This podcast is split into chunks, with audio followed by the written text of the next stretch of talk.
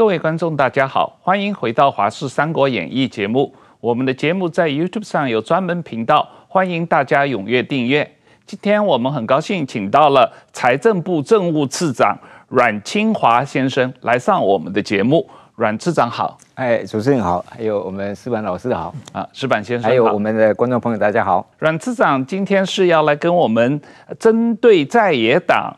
呃，特别最近一段时间有对蔡政府的特别预算常态化问题和做假账问题、再留子孙问题、破坏财政纪律问题有很多批评。那我们今天特意请了阮次长来跟我们做一些说明，对这些在野党提出的批评做一些澄清啊，阮次长。那我们在呃谈论之前，我想先澄清一下概念啊。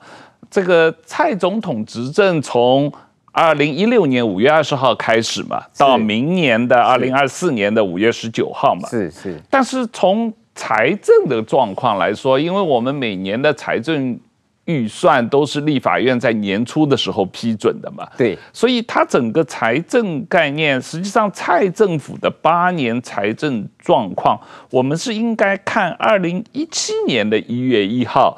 到二零二四年的十二月三十号，这个八年的决算数字吧。当然，决算数一定是一呃每年这样算哈，这没有问题。但是我们在计算哪一任总统他的实际上的举债数的时候，我们是按照他实际的任期来计算。哦，好，实际任期的计算不是说按照到年初到年底。不是，比如说像蔡总统，他是五二零上任，嗯，那上任的话，就我们就是从五二零开始计算，算到他卸任的时候也是五二零，然后刚好算起来，刚算起来刚好八年，啊，好，我们是这样算的。所以，所以你们是可以做得到这样，把每个月切开来这样算这个。是我们有一个国债中，哈，国债中就是我们一个礼拜就发发布一次啊，所以我们就看那个，就是说，哎，这个时间大概目呃实际发行的这个债务大概多少？是，好，那我们就从那个就可以算出来。是。所以这个应该是这个是我们就按照实际的任期来计算。是是，那如果是这样的话，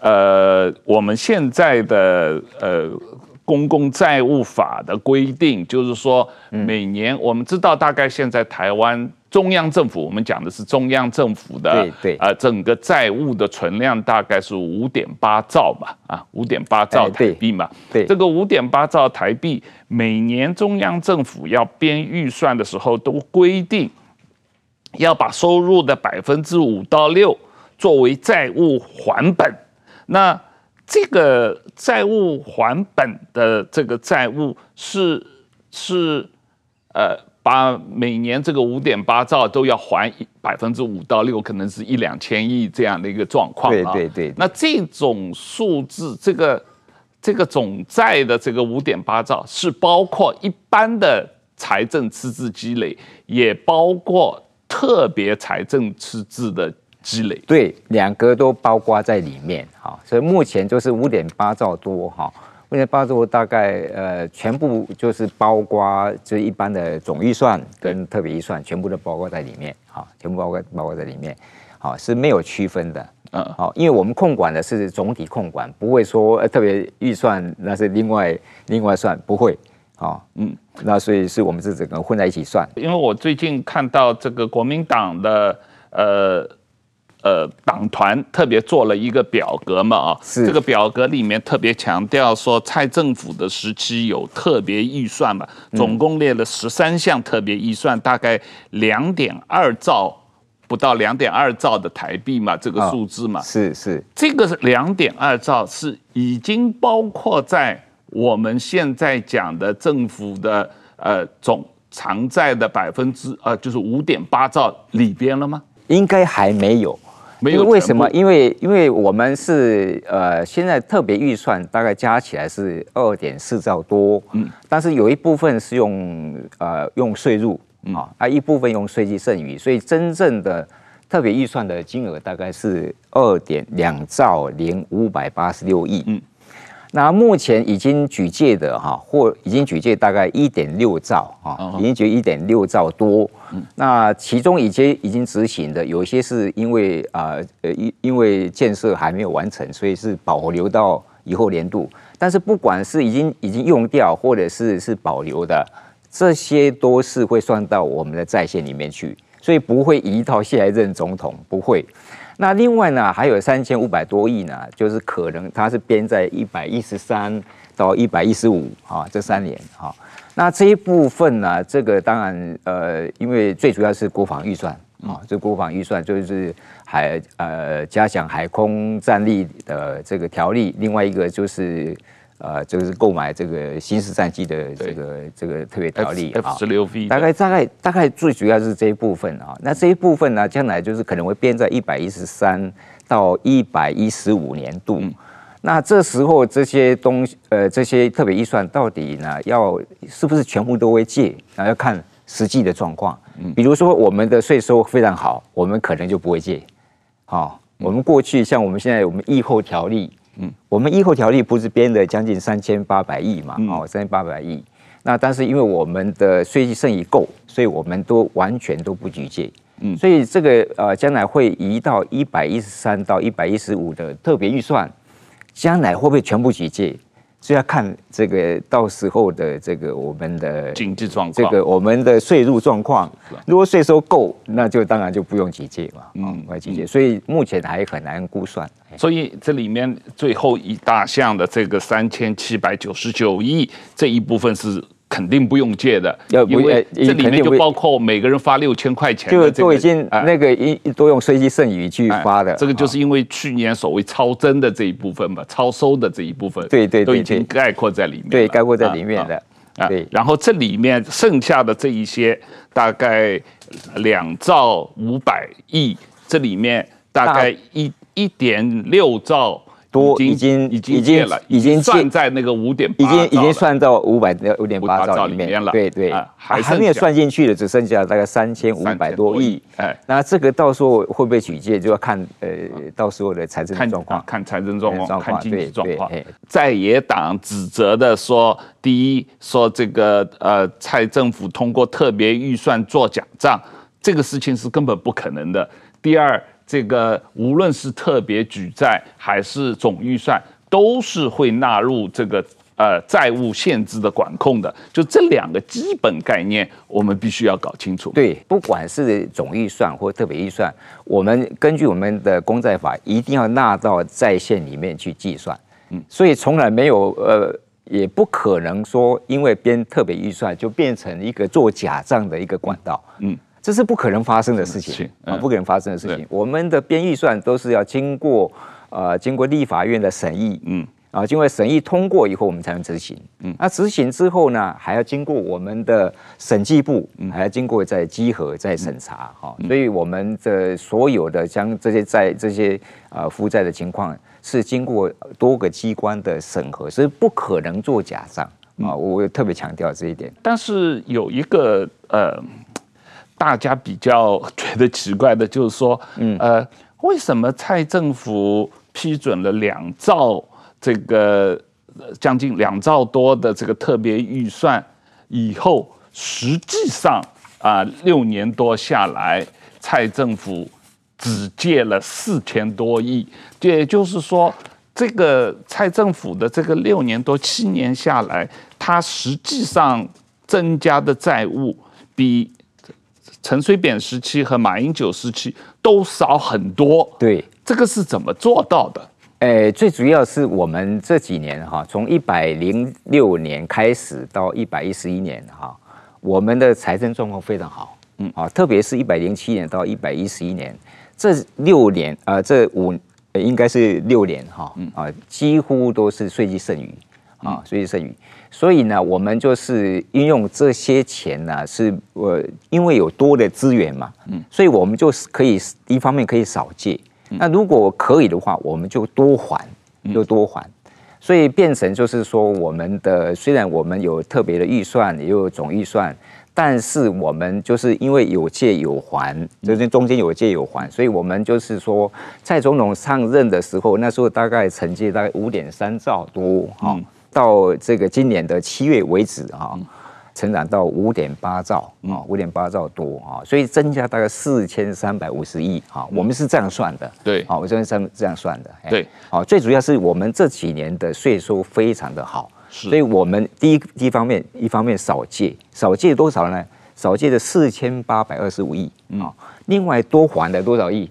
都还的五千两百二十七亿，嗯、所以这个一来一回就就差近将近一兆了。所以本质上的问题让大家外界搞不懂的，无论是在野党搞不懂，还是一般老百姓搞不懂的，本质上的问题是这六年多七年的经济状况比大家预期的要好，好，好，所以政府的财政收入比大家预期的要多。对，所以虽然说呃债务是有增加，但是。增加的比前两任总统要少很多，少很多，少很多。对，真的是。本质上是这么个问题。对，是是，就是因为多挣钱了嘛。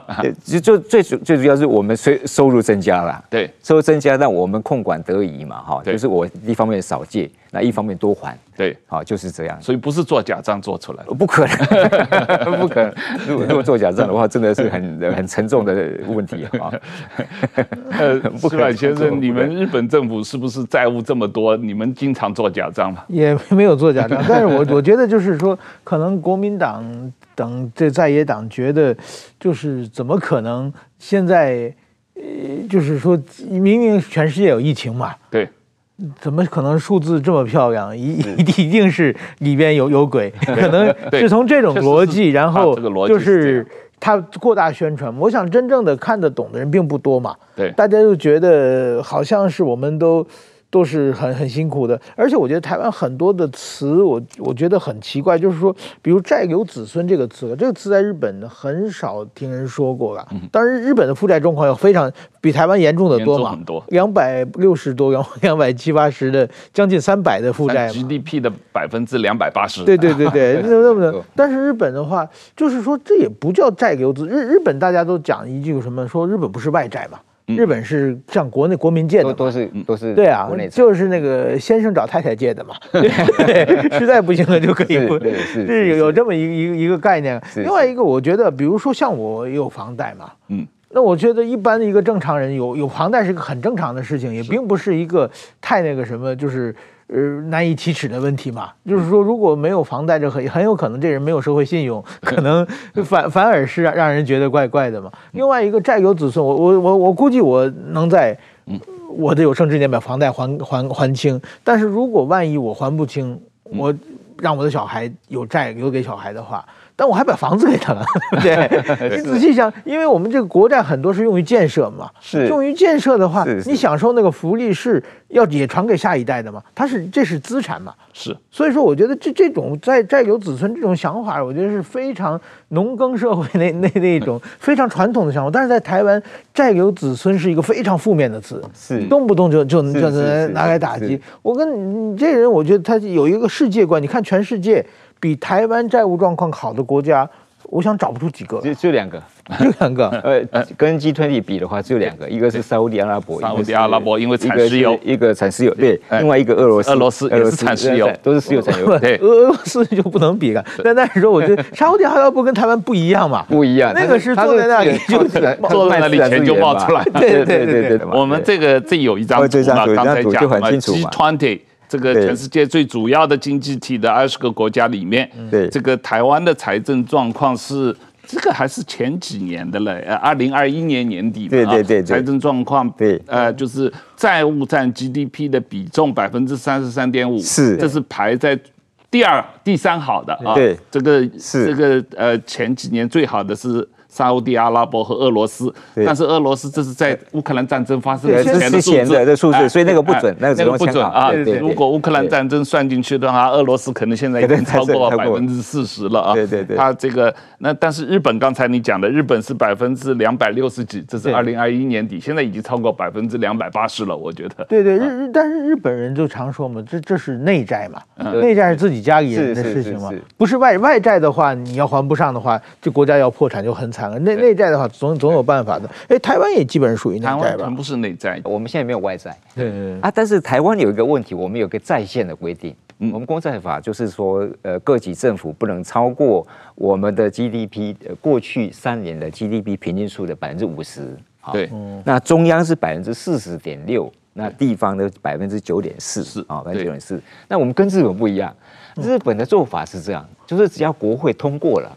对，通过以后，他是授权给这个财政部来这个发债，他没有上去，就是就是说跟我们不太一样，对，这是这是一点。那刚才石板老师也特别提到，就是再留子孙的问题，我非常赞同这个老师的意见啊。我觉得我们现在我们比如说我们前瞻建设，对，我们很多都是百年建设，比如说我现在想就是轨道建设，像捷运，对不对？这些都百年建设，这些建设以后呢，我们现在盖了，盖以后完成以后呢，那么可以使用到很多年，到很多年，啊，所以我觉得觉得说这些建设它是可以，就是说不只是我们这一代可以享受，下一代也可以享受，甚至好几代都可以享受，所以我觉得这些的相关的建设的支出不应该全部由这一代的负担。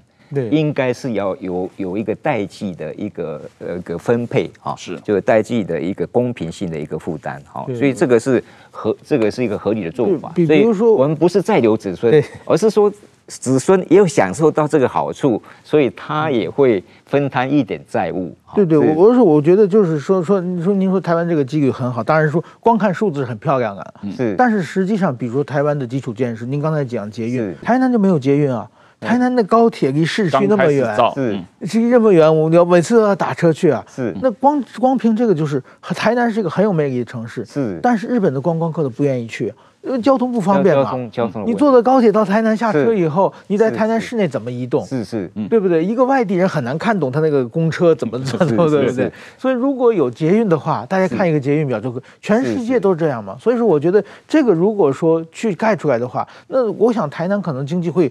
比现在更好，国际上知名度魅力会更好。尤其他现在有对对对，可以在那边嘛哈，对，所以那将来会发展的潜力是很大。对，我们现在我们政府我们做编预算的时候，很重要考虑有两件事情，一个就是加强科技的支出。好，科技的支出，科技的投资。第二个就是公共建设。对，那公共建设呢？一我记得一百一十一年那时候大概四百，大概四千多亿啊。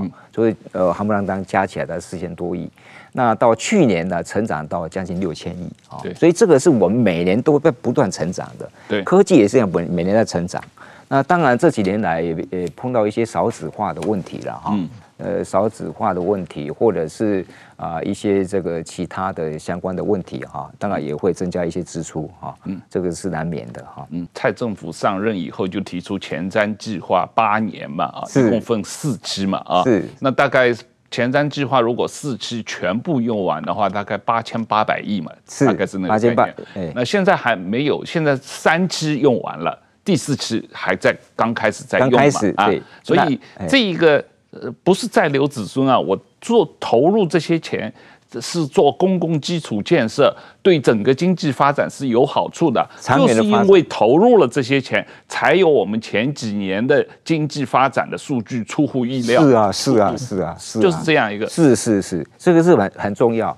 我我想两位两位都是专家了哈。我们在 SARS 期呃不是 SARS，就是在就是肺炎期间，一百零九年，大家应该都记得很清楚哈。那时候。全球都是都是都是衰退的，对啊，经济都衰退，只有两个国家是是正成长的。那我们是成长是，我记得是三点三九。那另外一个就是中国大陆，那它它成长是二点二。二点二，这个我们这几年来，我们第一次我们的经济生产力超过中国大陆的，嗯。啊，就是那一点一百零九年，哈，是，所以在一百零九年之后，我们就一直都在成长，一直在成长，哈，所以这个是在个股来讲是非常特别的，哈，就是说我们不仅没有受到疫情的影响，而且反而在疫情期间，我们的经济成长就一直往上拉。零二一年、二零二二年，实际上成长很快，甚至到百分之六点几嘛，二零二二年 GDP，所以才。发生当时中国，呃的经济成长百分之二左右，因为二零二二年上海封城嘛，那一年他们数字很差，台湾很好嘛，出口很强嘛，所以才造成了这种情况，就是所谓中央政府的长期负债是。这个比跟 GDP 的比例。一下子暴跌嘛，对，就是因为增长太快，GDP 增长太快嘛，所以这个是我我我们真的要真的是蛮感谢的，就是说在疫情期间哈，就是台湾啊这段期间就是经济状况非常好，嗯，那经济状况好，那我们税收当然就好，对，那好的话我们就有能力就是多还债，嗯，然后呢少举债。所以我们可以看到，从这个我们现在是从一百零五年，嗯。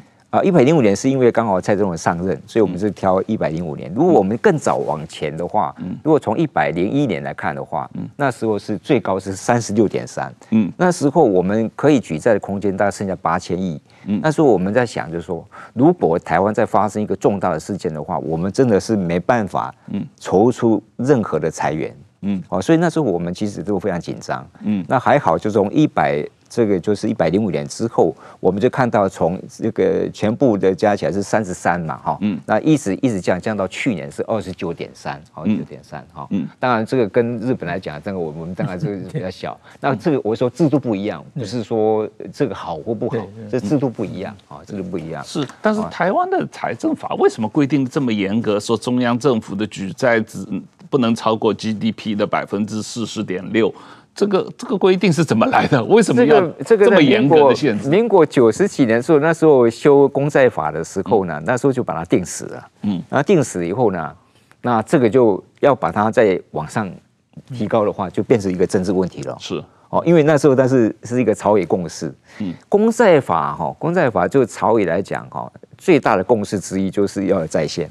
嗯，那个在线呢，就是可能跟我民族性有点关系。嗯，我们比较喜欢储蓄，我们不喜欢负债。是，所以那时候我们就说，哎，你的在线不能超过百分之五十啊，要百分之五十。但是我我我看很多国家都没有这样的规范，啊像美国就是两党谈好了，嗯，谈好以后就可以必要，如果真的必要的话，就可以往上拉。哦，那很多国家也都没有在线的规定，那有些国家是有在线规定，比如像泰国。它表面上是有，但是呢，真的需要的时候，它就可以往上、往上、往上、往上提哈。嗯，但是只有台湾从民国九十几年到现在哈，经过十几年，这个是政治禁忌，是没得往上提，是往上提，是。就是所以说我们看到这个集集团地的这个数字嘛，除了日本两百六十二。一呃两百六十二百分之两百六十二以外，意大利一百五十，然后美国一百二十八，然后这其他所有国家就是七八十。中国的话，呃，可能是百分之呃七十一啊，但是这个是二零二一年底的，经过三年疫情，这个数字恶化很多啊，特别是地方政府财务恶化很多嘛啊，所以这个。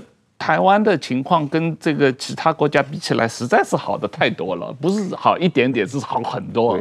那另外有一点补充哈，我觉得台湾虽然有在线的规定，嗯，理论上的在线规定的话，好像是说限制举债，嗯，会影响到我们的这个经济建设啊，各方面的建设都会影响到。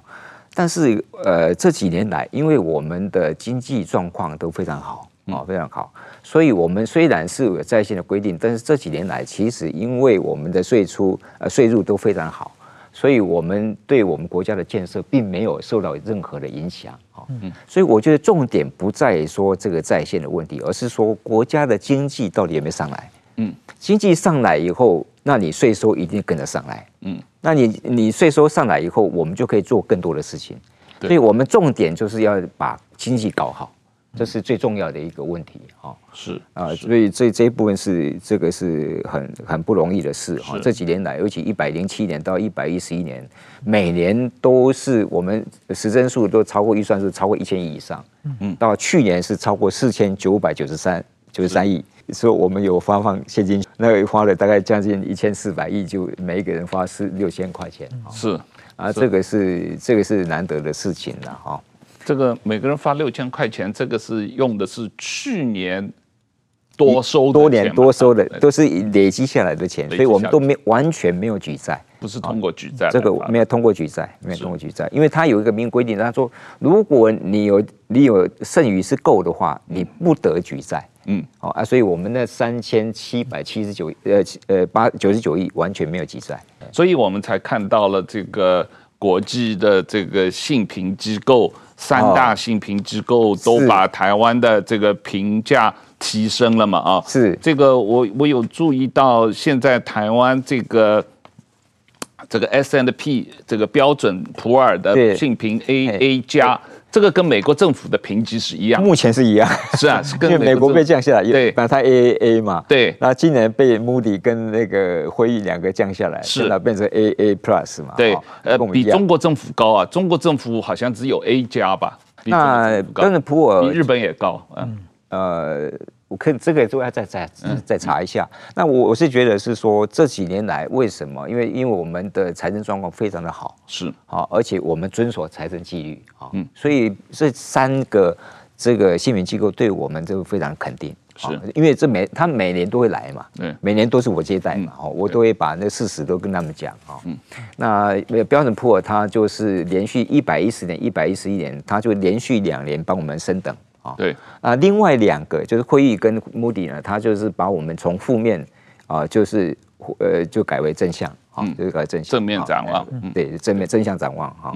所以呃，他对我们这个这个在这个债务的管理、财政的管理，其实非常的肯定啊，非常的肯定。嗯，所以这个是很不容易的。所以我们这些国际信评的专业机构，他们对于台湾的财政的了解。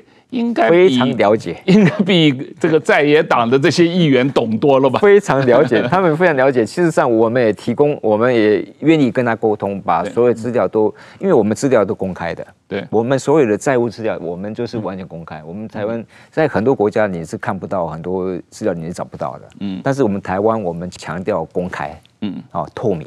嗯，好啊，所以事实上他们都可以在网站上都可以查得到。那我们也不断的提供资料给他们做参考。嗯，哦，这个资料是不能作假，这个资料一定是经过相关机关审议，就是审查过的。嗯，这个资料，这不是我们是财政部就可以送出去了，不是啊。嗯，这是一定要经过其他机关审定过后送给他们参考。嗯。啊，所以我们是应该相信这些国际性评机构，还是相信在野党的立法委员？呃，所以我我我在想，就是说这呃这几个这几个信评机构，其实他他其实就事论事啊，哈，就事论事，所以他给我们升等，我想一定有他的原因呐，是，真的呃应该是。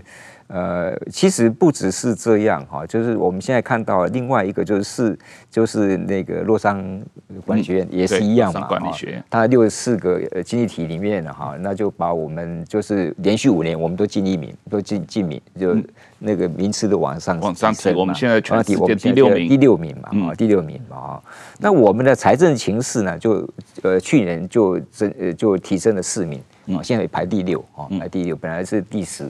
那排到第六哈，嗯，那这些为什么哈？最主要的原因就是他认为我们的财政韧性够。我跟两位报告，嗯，我我也参加很呃几次的国际会议哈，因为在疫情期间，很多国家都花了很多钱，嗯，我相信日本也花了很多钱，花了很多钱啊，因为为了要拯救经济啊，花了很多钱，啊，所以大家的这个经济状况都不好，嗯。因为借了很多钱，嗯，在线的比例都不断的往上拉，往上拉，所以呢，我每次去开会的时候呢，总是会有一个题目，就是怎么样，如何增加财政的韧性，嗯，啊，这韧性，也就是说，当你国家真的发生问题的时候呢，你有财政的那个那个储量，嗯，就是可以储量，可以这个因应国家这个紧急的需要，哈。啊，所以呃，我们台湾也是往这个方向走。目前就是我们举债空间大概可以将近在一一兆多嘛，哈，将近两兆。所以这个就是我们就是储量，啊，就是因为台湾的地位非常的特殊啊，所以我们一定要有相当的准备啊，一定要有相当的这个财政的韧性，嗯要不然突然发生问题的时候，那你到哪边找到哪边找资源啊？这是一个很重要的问题。现在呃。台湾中央政府的债偿债跟 GDP 比例百分之二十七嘛，对，现在台湾的 GDP 大概将近二十二十四兆兆嘛，二十四兆，二十四兆的话，这里面差了百分之十十三点啊，十三点几嘛啊，大概就算十三好了，是。呃可以。可以达到百分之四十点六的上限嘛？啊，是是，二十四兆的百分之十就是两点四兆。了解，了解。如果是如果是百分之十三的话，那就实际上将近三兆嘛。对，所以是理论上你现在可以再举再三兆都没有突破法定限制嘛？是这样子，我我跟跟这个呃主持人报告哈，这个是到到其中。到七月到七月底嘛，哈，那因为我们还要到到十二月底哈，要经过决算才能够确定啊。那到到年底的话，可能我们还会有举借一部分呢，哦，一部分。要看我们今年的财政状况，因为我们今年的编的呃举债数全部包括总预算跟特别预算，大概有三千八百多亿，嗯，那目前已经用掉大概两千四百多亿啊，两千四百多亿，大概还有一千多亿还没有发行，嗯，好。啊，所以呃，可能这些就是呃，可能刚才主持人算的是说用目前的这个就是七月底的去算它，嗯、那但是到年底那个决算数用那个算比较准。啊，好比较准好。那所以我们比较保守估计大概是将近一两兆的是的空间了，嗯嗯。所以我想这个对我们来讲，这个是一个很重要的，就是让我们财政的韧性可以。达到我们就是国家的需求，但是这个问题啊，我我我不好意思，我我多问几句，因为我个人对这个问题的看法跟台湾的媒体的主流意见是很不同的。是，就是我认为台湾的财政过于保守，就是跟跟就是说，我们台湾财政是根本没必要自我限制在这么低的举债率啊，是。因为我们台湾的公共建设实际上投资是不够的。这个石板先生知道吗？他经常抱怨台湾无论是呃城市还是公共建设，很多地方，比方说呃城际的轻轨，比方说这个呃大台南的这个台南高雄可以做轻轨把它连接起来，整个北部可以有轻轨把它连接起来。这些基本建设的投资实际上是不够的。嗯，而这些基本建设投资如果需要的话，是需要。在这个举债方面有一定的突破，可以达到一定的比例，嗯啊，那即使我不突破这个百分之四十的比例的话，对，我我认为我们现在按照我们现在的 GDP 二十四兆的角度来说，我都还有将近三兆台币的举债空间，嗯，但是我的 GDP 是增长的。我每年增长百分之二左右嘛，啊，二左右的话，那假设说我是赖清德下一个总统的话，假设啊，我跟赖清德，我就会跟他写报告，提议说他应该出一个起码两兆台币的前瞻二点零的计划，今后八年应该把这个国家的公共建设投资再往上提高。是。这个是有很大空间的，是这个呃，我我我我了解啊、呃，主持人的想法哈，呃，事实上我们在编预算的时候也是把这个，刚才我也报告过，就是说呃，我们的公共建设是逐年成长，这是我们第一优先的公共建设，啊，就是现在已经成长到一六千亿，当然可能不够，还是不够哈。那将来可能就是，比如高铁这样延，假定是要延到宜兰或者延到这个屏东等等这些，很多可能都需要有很多的资源哈。那但是我在想，就是说我在这边有一个数字哈，我也跟跟两位这个先进哈都报告一下哈，就是说虽然我们有在线的规定，但是我们的总预算也好。加上特别预算也好，我们逐年在一直在成长。嗯，好，我举个例子，比如说从一到一百一一百零五年呢，那时候的税入在多少？我们在编多少？编一点九兆。嗯嗯嗯，一点九兆。那我们到一百一十二年，就到今年呢，那我们就成长到二点五兆啊，而成长到二点五兆，将近二点六兆。嗯，那我们的税出呢？在一百零五年是大也是大概一千一点九兆，那时候大概是编的都比较比比较平衡的预算哦，那时候很保守，真的很保守嗯。但是到今年啊，我们就突破三兆，嗯，就三兆三点一九兆，哦，三点一七兆。换句话说，我们也看到这个问题，我们看到这个问题，所以我们就是说，除了我们的税入的预算增加之外，我们税出也大幅度增加。嗯，那么这增加除了举债之外，我们很重要一点就是我们的经济这经济成长这几年真的是不错啊，真的是不错。今年是当然比较弱啊，呃，这比较弱的原因当然就是最主要是我们五大市场也是偏弱，嗯，出口比较弱，就偏弱。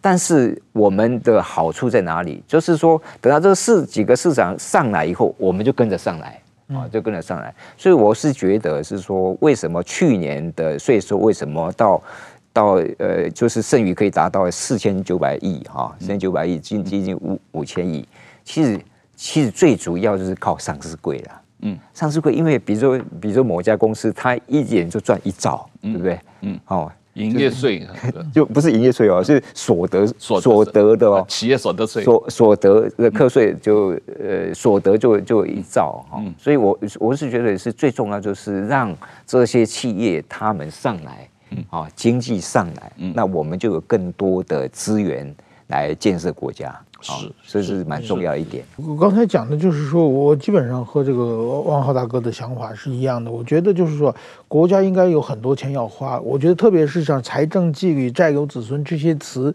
变成一个非常就是负面的词的话，是让大家心里会有一种不能花钱的感觉嘛。是。那么我觉得，其实台湾现在很多事情要做，一个需要建设，刚才讲的，还比如说防疫。我觉得台湾，比如说台湾。这个疫苗是战略物资，对台湾来说这么重要。当年没有疫苗，整个台湾社会，我们特别感谢日本。对对，对，这种情况，台湾研发疫苗的钱投了一点点嘛。跟美国、跟日本、跟欧洲国家都没办法比嘛，就是帮助那个几个高端国光，就帮助一点点嘛。还有国防嘛，国防你更要买武器嘛。现在台湾的自由民主价值要防防卫嘛。如果天天说债债留子孙、财政纪律的话，这个钱都不敢花的话，这个是祸留子孙的问题。这是这也是我们需要透过这个特别预算的原因之一啦。像我们这一次，像特别是国防建设这一部分，国防建设一个特点就是说。我们很多东西不是你要买就买得到，嗯，你要看对方，因为是卖方市场，嗯，对，他什么时候要给你，要给你什么东西，我们就是要配合他来编这个相关的预算，嗯，对，所以这个这个我们不是我们可以决定的，是。啊，所以我觉得国防预算，我是我是觉得不能说啊，我因为这样呃，有编这国防预算，那延到下一任政府，就是说批评说你是把这个再留下一任政府，我觉得。在我觉得这个把债留到下任政府，这个是通例，嗯，这个是前几任。总统都有同样状况，全世界都这样，都都是一样。你不能说我换届以后，我这个计划长期计划就把它卡掉。对，所以呃，我记得马总统在任内的时候，他也是把那个流流域综合治理那部分，对啊，那个也是留到蔡总统来执行。对，那蔡总统那也是接下来照样接下来照样继续做啊。对，好继续举债啊，啊举债算在谁头上？算在蔡总统身上啊。对，啊这个是这个是同理啊。对，那这是同理，所以我想这个不要说。啊，这个再留下一任政府哈，啊，或者再留子孙，我觉得这个东西要真的要好好思考了。我觉得刚才施老师，呃，这施满老师也特别提到这个问题。我们的建设真的不是只有这一代在用，我们的建设其实是是百年的建设啊，是百年整建设。我就觉得每一个世代，你使用这一个好处，当然你要负担一部分，这个才是代际公平。是，这个是我们在管理债务的时候，常常会考虑这个问题。但是每一个人都讲说，哦，债留子孙，哦，就讲说，哦，你一个人就是每一个人平均多少？如果算平均数的话，我们现在目前一个人平均数大概是二十五点六，嗯，二十五点二十五万点二十五点六万，嗯。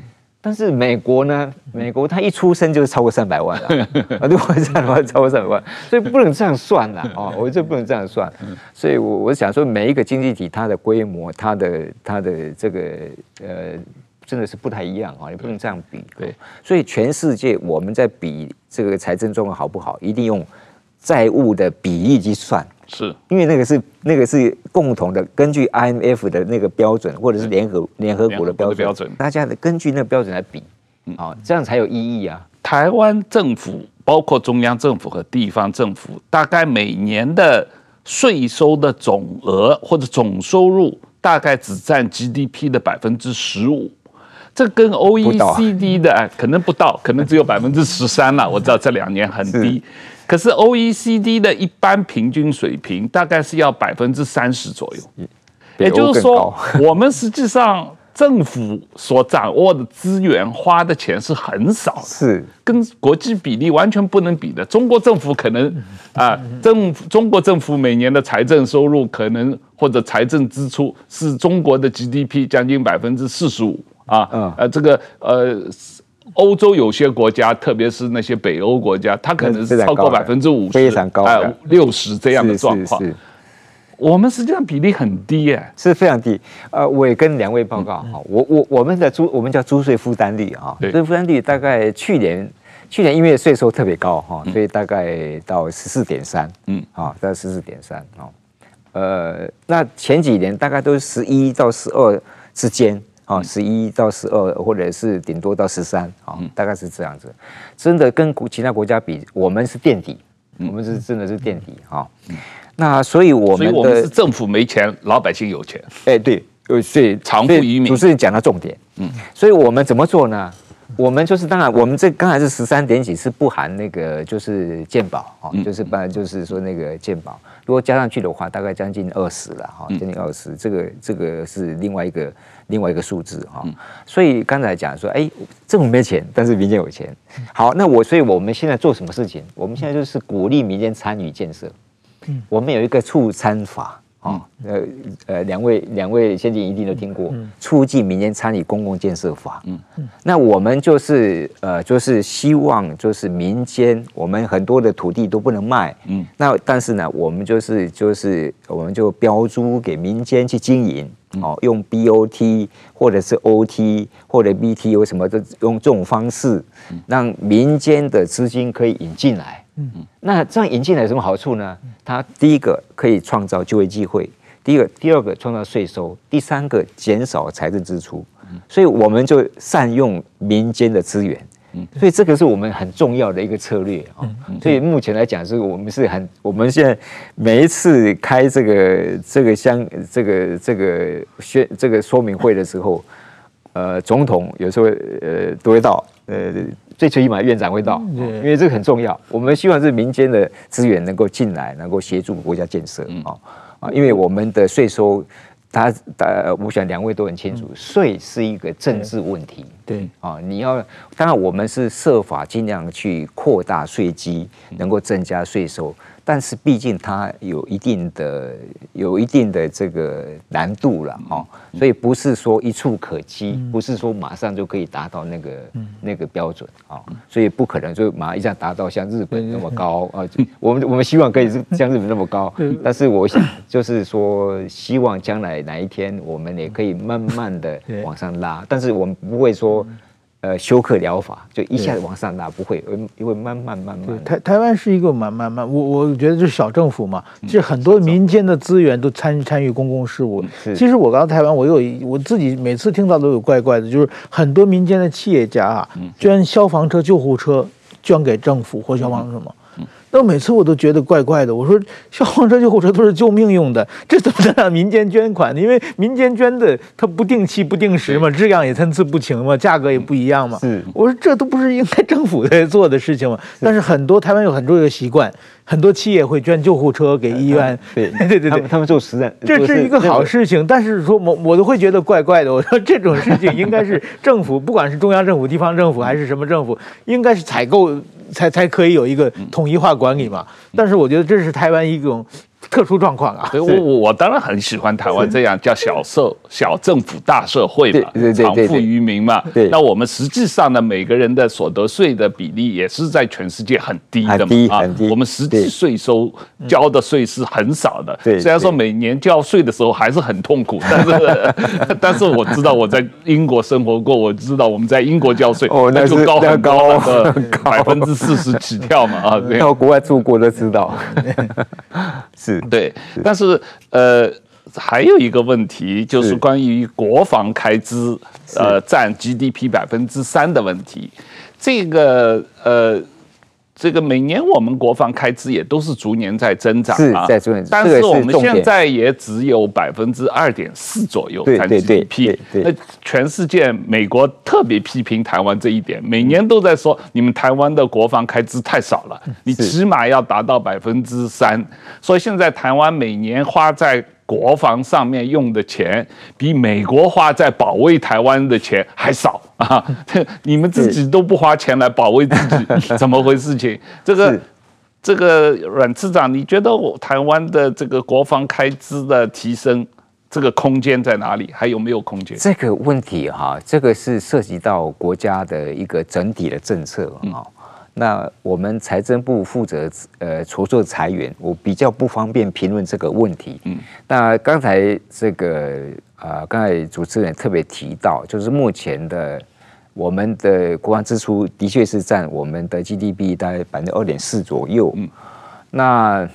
那我在想，就是说，希望将来可以慢慢提高了哈，慢慢提高。就像我们日本也是希望能够提高到一倍嘛哈。最近提高的不是哎，提一倍，但是它也不是说，呃，不是说一年两年就嘛，就是慢慢提，慢慢提。德国也是一样，但是慢慢提，慢慢提。那所以我希望就是台湾，当然我是觉得国防是很重要，没有国防。